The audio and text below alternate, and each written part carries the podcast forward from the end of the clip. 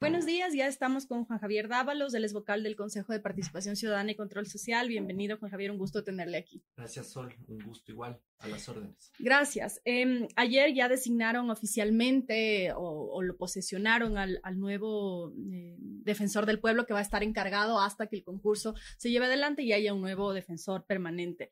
Eh, los primeros cuestionamientos que les hacen es sobre el perfil del defensor encargado, que no cumple eh, este requisito constitucional de tener una trayectoria en, en derechos humanos. Eh, si bien han explicado, y ayer él también mencionó que está haciendo un PhD y tiene una especialización también para muchos defensores de derechos humanos, eso no es suficiente porque debería probar años de trayectoria en la defensa. ¿Cuáles fueron los criterios que ustedes consideraron para hacer esta selección?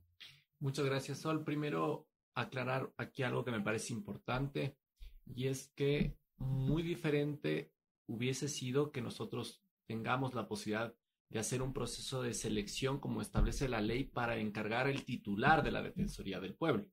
Un proceso de esa naturaleza es a través de un concurso de oposición y méritos y eso sí da la garantía de que sea la persona con más amplia trayectoria en eh, la defensa de los derechos humanos la que llegue a ocupar ese cargo. Uh -huh. En este cargo es una, eh, en este caso es un encargo que lo tuvimos que decidir en cinco días. Caso contrario, la Defensoría del Pueblo cae en acefalía. Esto era una irresponsabilidad para nosotros. Por lo tanto, optamos por hacer un conjunto de entrevistas. Muchas de esas entrevistas eh, fueron realizadas con personas que incluso tenían un poco más de trayectoria que la que demuestra Carlos, el doctor Carlos en su hoja de vida, pero lastimosamente conforme se iba acercando la fecha, muchas de esas candidaturas eh, depusieron su, su postulación. Su, su, postulación, sus ganas uh -huh. de aceptar la, el encargo. Y eso también demuestra dos cosas aquí, Sol. Primero, que estamos frente a una persona con una eh, con un compromiso cívico enorme. No cualquiera se pone la camiseta, no cualquiera quiere salir del anonimato después de una trayectoria impecable, sin un rastro de corrupción, después de una vida dedicada al servicio público, desde la función normal de un funcionario, ¿no? Sin exponerte públicamente. El haber decidido ponerte la camiseta, exponerte públicamente a todas las críticas que ya vemos que él está haciendo, me parece que se le está haciendo, me parece que es eh, que demuestra mucha valentía, que, que, demuestra un compromiso cívico enorme con el país, porque no es fácil asumir ese espacio en este contexto, dadas las condiciones. Y por otro lado, nosotros estamos convencidos, porque le conocemos, porque trabajó en el Consejo de Participación, fue secretario general, que es una persona capaz, que es una persona honesta y que durante este tiempo temporal, o sea, este periodo que tendrá que llevar adelante las funciones de defensor público lo hará de la mejor manera. Yo espero que las personas, que todos seamos más empáticos, que juzguemos las actuaciones de todos, no solo de César Córdoba, en función de lo que ya se pueda demostrar. No se puede eh, pedir en un encargo que se seleccione a la persona con más amplia trayectoria porque eso requiere un concurso. De acuerdo, pero eh, uno de los cuestionamientos que se hace es justamente eh, no, no, tanto al perfil de él, porque puede ser un profesional muy probo en el ámbito en el que se ha desarrollado, puede no tener ningún señalamiento en cuanto a su comportamiento ético o, o, o profesional. Sin embargo, el cuestionamiento en específico es de esta, la trayectoria con respecto a derechos humanos. Entonces, se puede evaluar en efecto, como seguramente se lo hará una vez que termine el encargo, habrá una evaluación de qué tan bien o qué tan mal lo hizo, eh, pero usted dice que se hizo eh, entrevistas. ¿Cómo se convocaron a estas personas? ¿A través de qué medios? ¿Quién seleccionó o fueron propuestos por los vocales? ¿Cómo fue? Cuéntenos un poquito cómo fue ese proceso para llegar a decidir que era el doctor Córdoba quien debía estar ahí.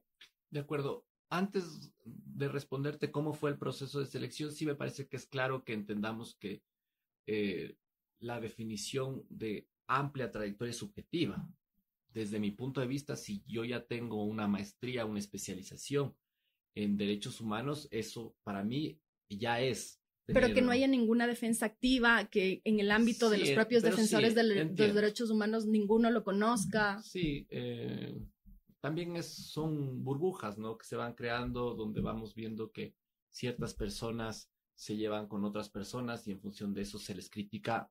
Mira, la crítica siempre las íbamos a tener. Eh, no, no es una, una crítica al azar. Esto responde a un interés de desprestigiar no solo a César Córdoba, sino de desprestigiar a la Defensoría del Pueblo. Cuando tienes un gobierno que va a impulsar políticas neoliberales, que va a restringir derechos, que va a, disminuir el acceso a salud, educación, etcétera, cuando se avecinan movilizaciones sociales, cuando ya se adelanta que vamos a tener paros, demandas, etcétera, tú lo que intentas es deslegitimar de cualquier forma a la persona que vaya a ocupar ese puesto. Pero justo he visto que muchos de los cuestionamientos más bien respaldan el trabajo de la Defensoría del Pueblo y cuestionan tanto al defensor destituido Carrión como al nuevo defensor posesionado sin deslegitimar. Y he leído en varios, eh, en redes sociales sobre todo, varios defensores de derechos humanos, incluso varias abogadas que estuvieron al frente de víctimas eh, del, de octubre del 2019, por ejemplo. Entonces no se desmorana un poco ese argumento de que están tratando de criticar porque podríamos pensar eso si la crítica viniera más bien desde una voz oficial, desde una voz eh, más gubernamental, etcétera, que también puede venir y que también puede haber intereses, como hay intereses políticos en, general con cualquier actor político. Sin embargo, cuando los eh, cuestionamientos vienen de defensores que sí han estado involucrados en la defensa de derechos y con una trayectoria pública y notoria, eh, no hay como esta preocupación de o autocrítica propia. El consejo es decir, ¿será capaz nos apresuramos? Capaz, al decidirle, al elegir a esta persona, no apresurarse al elegir a alguien porque tenían que hacerlo. Sí, mira, el proceso de selección se llevó a cabo alrededor de entrevistas que los cuatro consejeros que conformamos la mayoría lo, hicimos. ¿Los otros tres no participaron? Los otros tres no participaron de estas entrevistas. ¿Porque em, no querían o porque...? Porque estamos en un distanciamiento de posiciones. Es normal, es, em, a veces nos critican y nos dicen que por qué no tenemos consenso entre los siete. Mm. yo, eh, asimismo, como alguna vez algún asambleísta nos planteó eso, yo, yo le respondí y le dije, ¿y por qué no tienen consenso entre todos los 137 asambleístas? Es normal, aquí se trata de un cuerpo colegiado, hemos encontrado unos acuerdos, unos puntos de vista en común con cuatro y es por eso que los cuatro decidimos hacer Usted, el, el, vocal Rosero, eh, la señora Almeida y, se me va uno. Estupiñán. Estupiñán. Y la, y, la, señora consejera Ivette Estupiñán. Eh, estas entrevistas se las hicieron, ya le digo, en función de los nombres que nosotros íbamos proponiendo. Y un encargo requiere un nivel de responsabilidad enorme, Sol. No fue una decisión fácil, no se trató de eh, una decisión al azar. Nos dedicamos eh, bastante tiempo a meditar, a responder qué criterios deberíamos utilizar para seleccionar a esta persona. Y uno de esos criterios que se utilizó es que necesitamos al frente de esa institución alguien que pueda resolver los conflictos internos que está teniendo. Ahora la Defensoría del Pueblo está internamente eh, convulsionada. Tienes dos sectores identificados que están, estaban pugnando por el poder. Hubiese sido irresponsable desde mi punto de vista optar por uno de esos dos posiciones. Hubiese sido irresponsable optar por Saida Rovira. Hubiese sido irresponsable optar por alguien cercano a Freddy Carrión, porque se ha generado toda una disputa durante estos últimos meses eh, alrededor de eh, estas dos, estos dos personajes. ¿Qué es lo que hemos optado? Optado por una persona que esté por fuera de esos dos intereses de poder, de esos dos intereses alrededor de la Defensoría del Pueblo, y hemos optado por una persona que conocemos nosotros directamente y que por el trabajo que hemos hecho con él, estamos convencidos que va a poder conciliar esas diferencias que existen alrededor de los funcionarios públicos y que va a poder resolver esa crisis institucional. Mm. Creo que esa era la prioridad para nosotros, destrampar los conflictos, darle em, em, espacio a la Defensoría del Pueblo para que ninguna de las posiciones eh, al final se imponga, que haya un proceso de mediación y a partir de eso consolidar la Defensoría del Pueblo, que es la tarea que nosotros tenemos que hacer, eh, consolidar institucionalmente a la Defensoría del Pueblo. Nos hemos jugado, hemos optado por esa persona y yo estoy convencido que hará un excelente trabajo. Yo aspiro que la ciudadanía nos dé esa oportunidad, que, que le dé esa oportunidad al doctor César Córdoba, que así como se le da oportunidades a muchas de las autoridades que ejercen en este país eh, la función pública cuando el mismo presidente de la República, siendo bachiller, llega a la presidencia de la República, todos le deseamos el mejor de los éxitos de acuerdo, pero no creo, perdón Juan Javier, no creo necesariamente que tiene que ver con que el título que tenga o no tenga, porque en el caso del presidente no hay una obligatoriedad constitucional. Pienso en Gabriela Rivadeneira, fue presidenta de la Asamblea siendo también bachiller. Es decir, en estos casos no hay una normativa específica que obligue a tener una trayectoria en ciertos ámbitos. En el caso del em, defensor del pueblo, sí la hay, es decir, tiene que tener esta trayectoria. Y la preocupación ahí será quizá, em, porque usted dice que han pensado en algunos criterios para seleccionarle cuando propusieron su nombre, uno de ellos era que no fuera una persona vinculada a uno de los dos grupos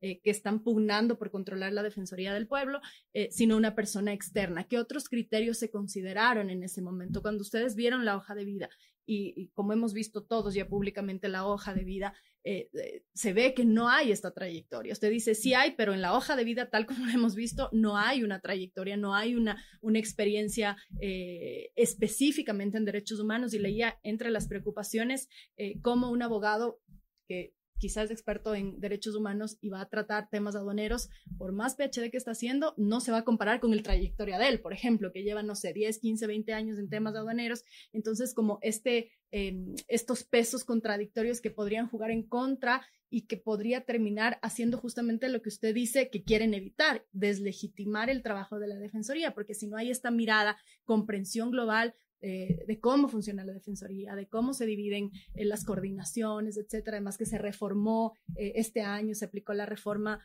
a, la, ley de la, Defensoría del Pueblo, etcétera.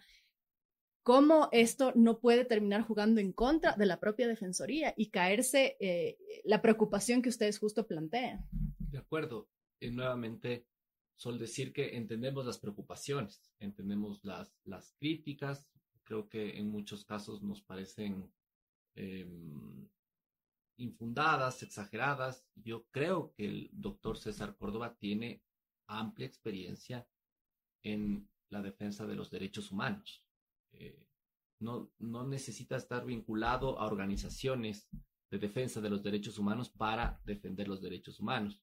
No necesitas trabajar en la Defensoría del Pueblo para estar vinculado a la defensa de los derechos humanos uno puede desde su sector, desde su espacio como ciudadano, estar vinculado siempre en la defensa Por supuesto, de hecho un periodista puede estar apegado a los derechos humanos, un político puede estar apegado a los derechos humanos. yo creo que estás comprometida y eres una defensora de los derechos humanos. Pero no por eso me voy a lanzar a, candidata a defensora. ¿Tú no crees que eso ya hace que tengas experiencia en la defensa de los derechos humanos? No podría comparar mi defensa desde mi postura con la defensa de, una... ¿qué, exactamente? Por ejemplo, esta, eh, leo eh, varias, eh, varios personas que se han formado afuera en este tema que están vinculados a la defensa permanente. es decir, eh, el doctor César Córdoba tiene una especialización sí, lo escuché y le, leí la...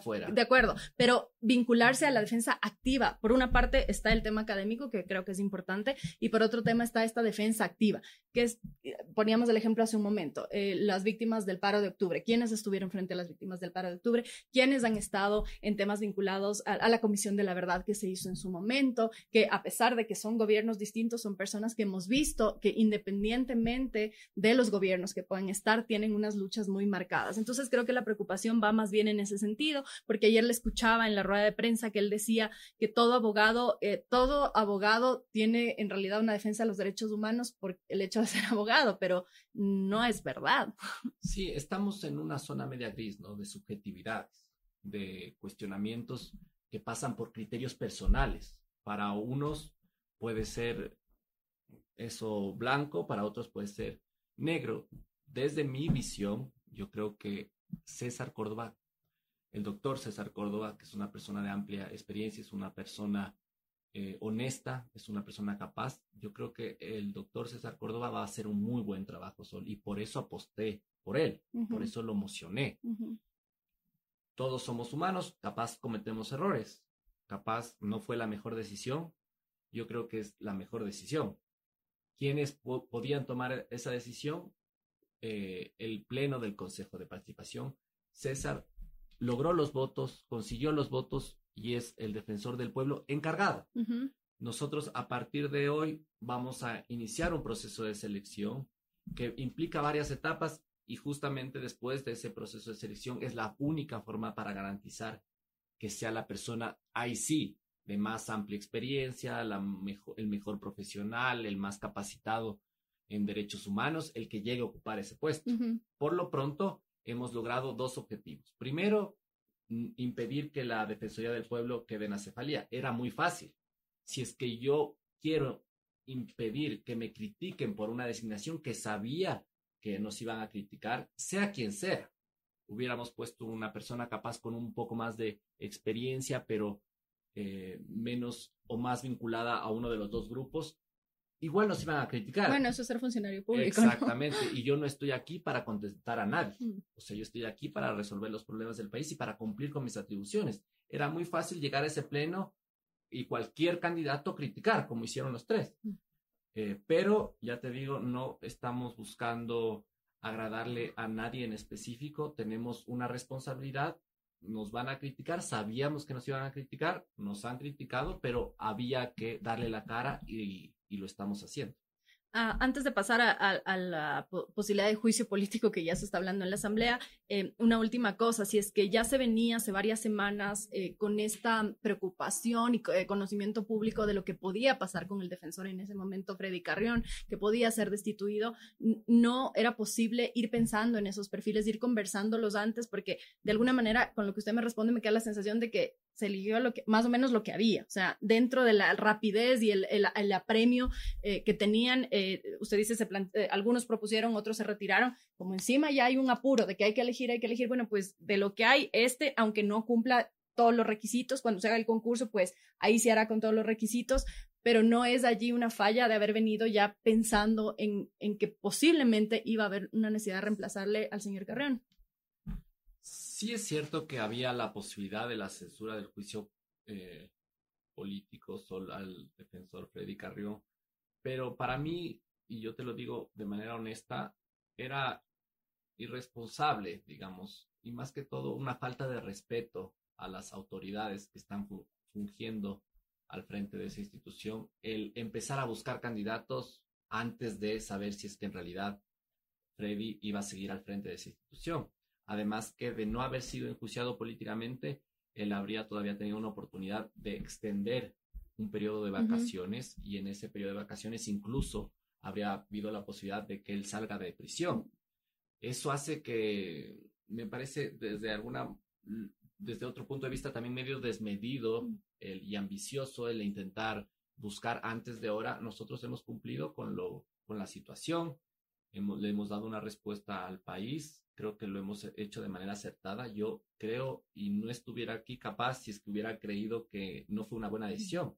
Yo estoy aquí defendiendo un, un nombre de una persona honesta, capaz, de una persona que nos ha demostrado que tiene mucha valentía para enfrentar a la, a la situación en la que está viviendo la Defensoría del Pueblo y eso para mí es de felicitar y congraciar.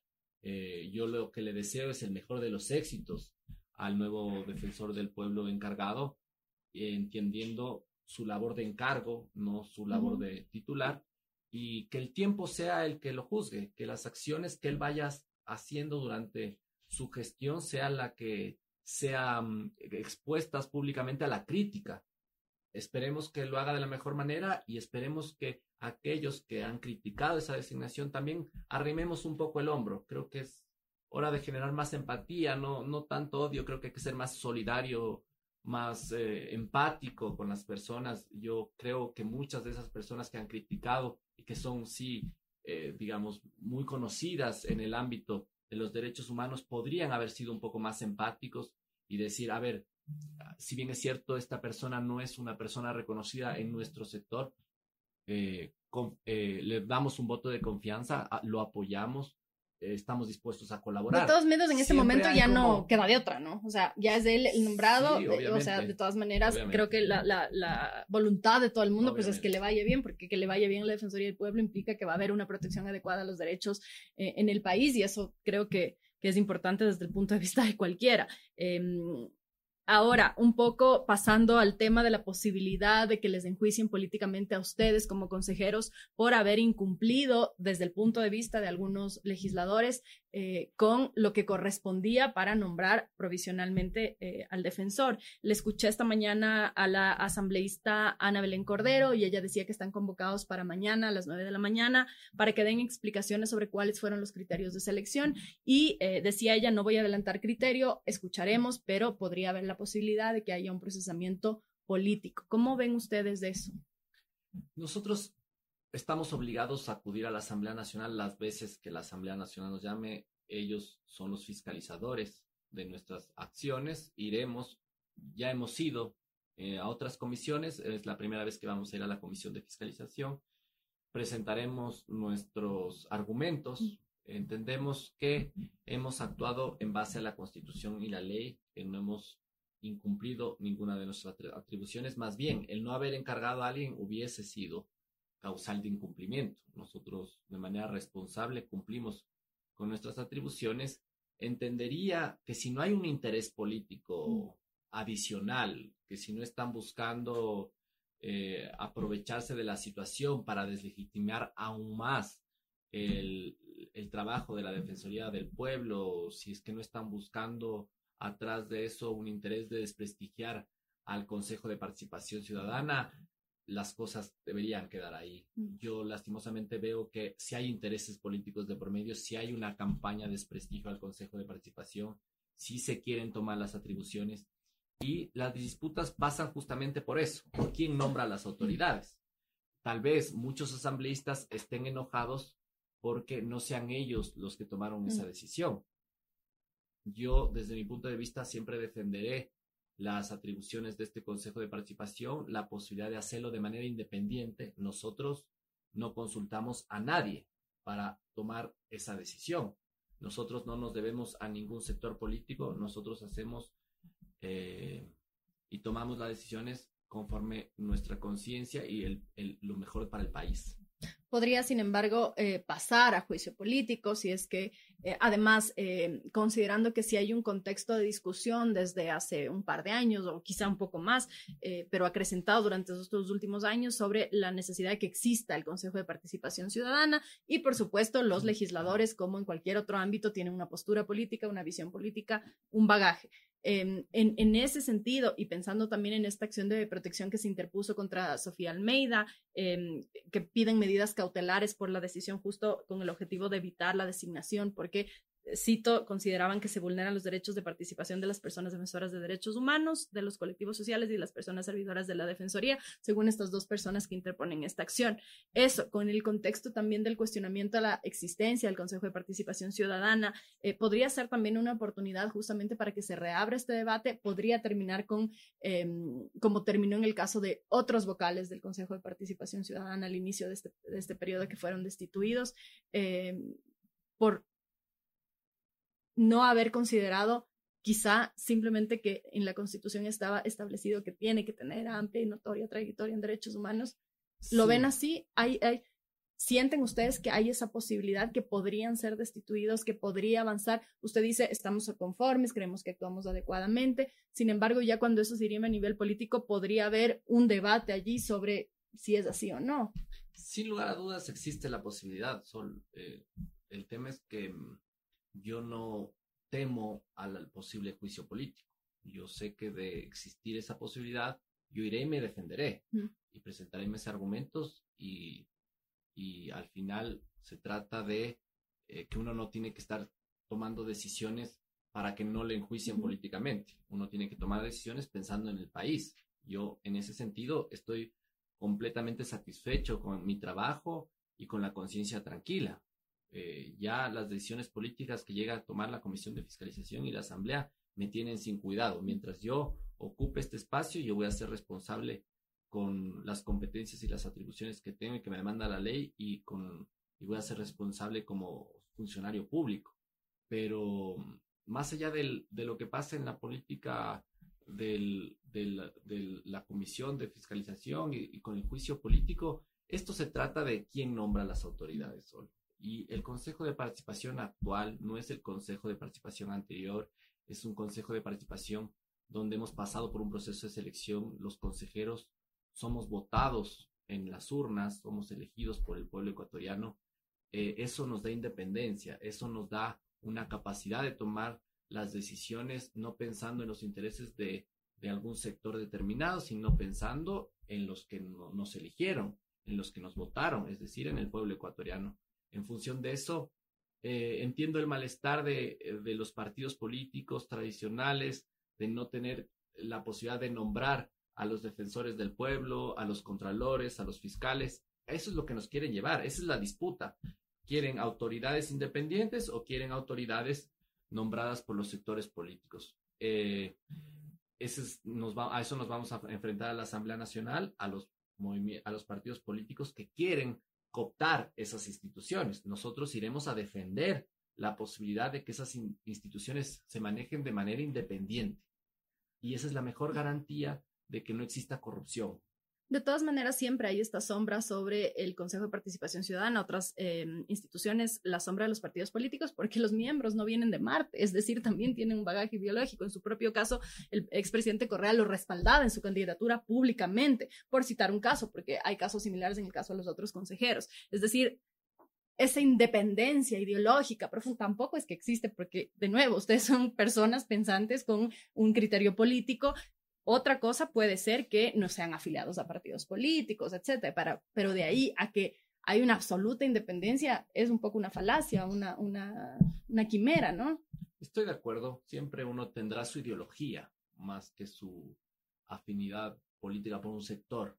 Yo creo que en eso todas las personas tenemos nuestra afiliación política, nuestra identidad ideológica, nuestra afiliación eh, por un determinado sector pero mm, eso nos da independencia. No es que el partido político decide, no es que el partido político manda, no es que los sectores interesados en, en, en, en, el ejercicio del poder, porque, a ver, los partidos políticos están para ejercer los cargos, para tomarse el poder, para ejercer la autoridad pública. Y nosotros lo que hacemos es nombramos a las personas que controlan el ejercicio del poder, a las personas que están al frente de las instituciones de control, que, que velan porque él, las, las autoridades no abusen de los recursos públicos, que velan porque eh, las personas no incumplan la ley. Entonces, por eso es que hay que mantener esta distancia entre las autoridades que ejercen la administración pública y, y, el poder y que toman las decisiones y las autoridades que van a controlar y fiscalizar esas decisiones. Eh, mm, gracias. Y con esto termino. ¿Cómo avanza entonces este concurso? Porque de todas maneras siempre hay esta, de nuevo, sombra de la posibilidad de que haya presiones, eh, de que justamente por la importancia de las autoridades que se nombran puede haber este tipo de presiones para eh, jalar hacia un lado u otro con respecto a ciertos intereses que puede haber en las instituciones. En el caso específico de la Defensoría del Pueblo, ya van a empezar ustedes del concurso. ¿Cuál es el plazo que ustedes estiman podría ya eh, haber un nuevo defensor? ¿Cómo van a garantizar transparencia y las veedurías? Sí.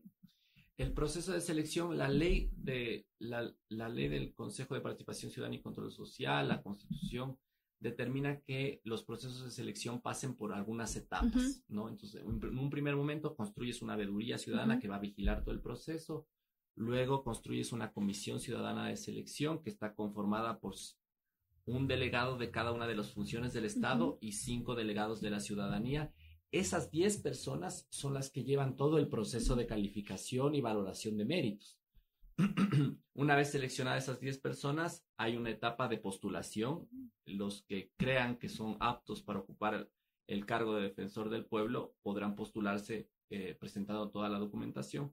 Luego hay una etapa de impugnación ciudadana. Esta comisión es la que califica las carpetas. Sí, la comisión ciudadana es la que lleva adelante todo el proceso ya de calificación y, y, y, recibe la documentación de los postulantes. ¿Cuándo, eh, perdón, cuándo tendría que ya estar lista esta comisión armada? Eh, solo déjame terminar con esto. la comisión ciudadana califica la, la hoja de vida, es decir, ahí hay una valoración de los méritos académicos y profesionales y luego hay una segunda etapa que vale el 50% adicional de la nota.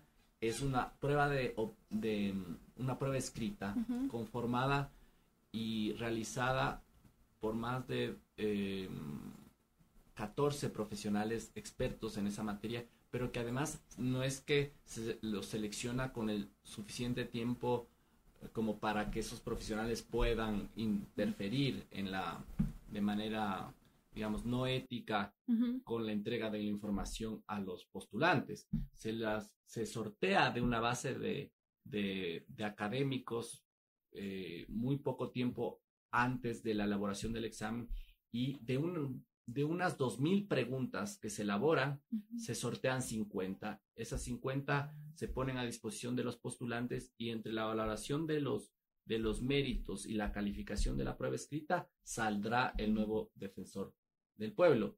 Todo este proceso, como les estoy mencionando, es un proceso complejo, largo, porque necesita transparencia además en todas sus etapas. No, no, y de tal forma que no cada etapa cumple con unos procedimientos establecidos eh, al milímetro. Eh, todo eso hace que sea un proceso largo. Y, en esto no les voy a engañar, voy a ser transparente y sincero. En el mejor de los casos, el defensor del pueblo será designado en seis meses. Mm. Eh, de, y claro, en el peor de los casos, entendemos que hasta en un año dependemos de una cosa adicional y eso sí, también hay que ser muy claros y es de los recursos económicos que el gobierno nos tiene que dar. Y eh, ahora eh, ya han pedido esos recursos, cuentan con esos recursos. Eh, estamos iniciando con el reglamento, que es la, la, norma y los instructivos que permiten estos procesos de selección. Apenas terminemos los reglamentos, se hace una valoración económica de lo que va a implicar el proceso y a partir de allí se solicita los recursos entendemos que el reglamento estará listo en el transcurso de estos 15 días y desde allí se pedirán los recursos económicos. Porque avanza también el, concurso para reemplazar al Contralor. En, ese, en ese proceso en específico, si tuvieran los recursos adecuados, según nos dijo el consejero Rosero la otra vez que estuvo Lo pedimos, insistimos varias veces, al final ya nos llegó, ya está avanzando ese concurso. ¿En qué etapa está ahora? Ahora ya conformamos la veeduría, ya está conformada la veeduría ciudadana, estamos convocando ya la selección de la Comisión Ciudadana de Selección estamos avanzando, eso es una buena noticia. Muchas gracias por haber estado aquí, Juan Javier. Un gusto. Esta fue la entrevista a Juan Javier Dávalos, consejero del Consejo de Participación Ciudadana y Control Social. Eh, recuerden que pueden volver a escuchar esta entrevista en las redes de gk.city y también en su plataforma de podcast favorito. Nos volvemos a encontrar mañana, ocho y media de la mañana. Que tengan un excelente día.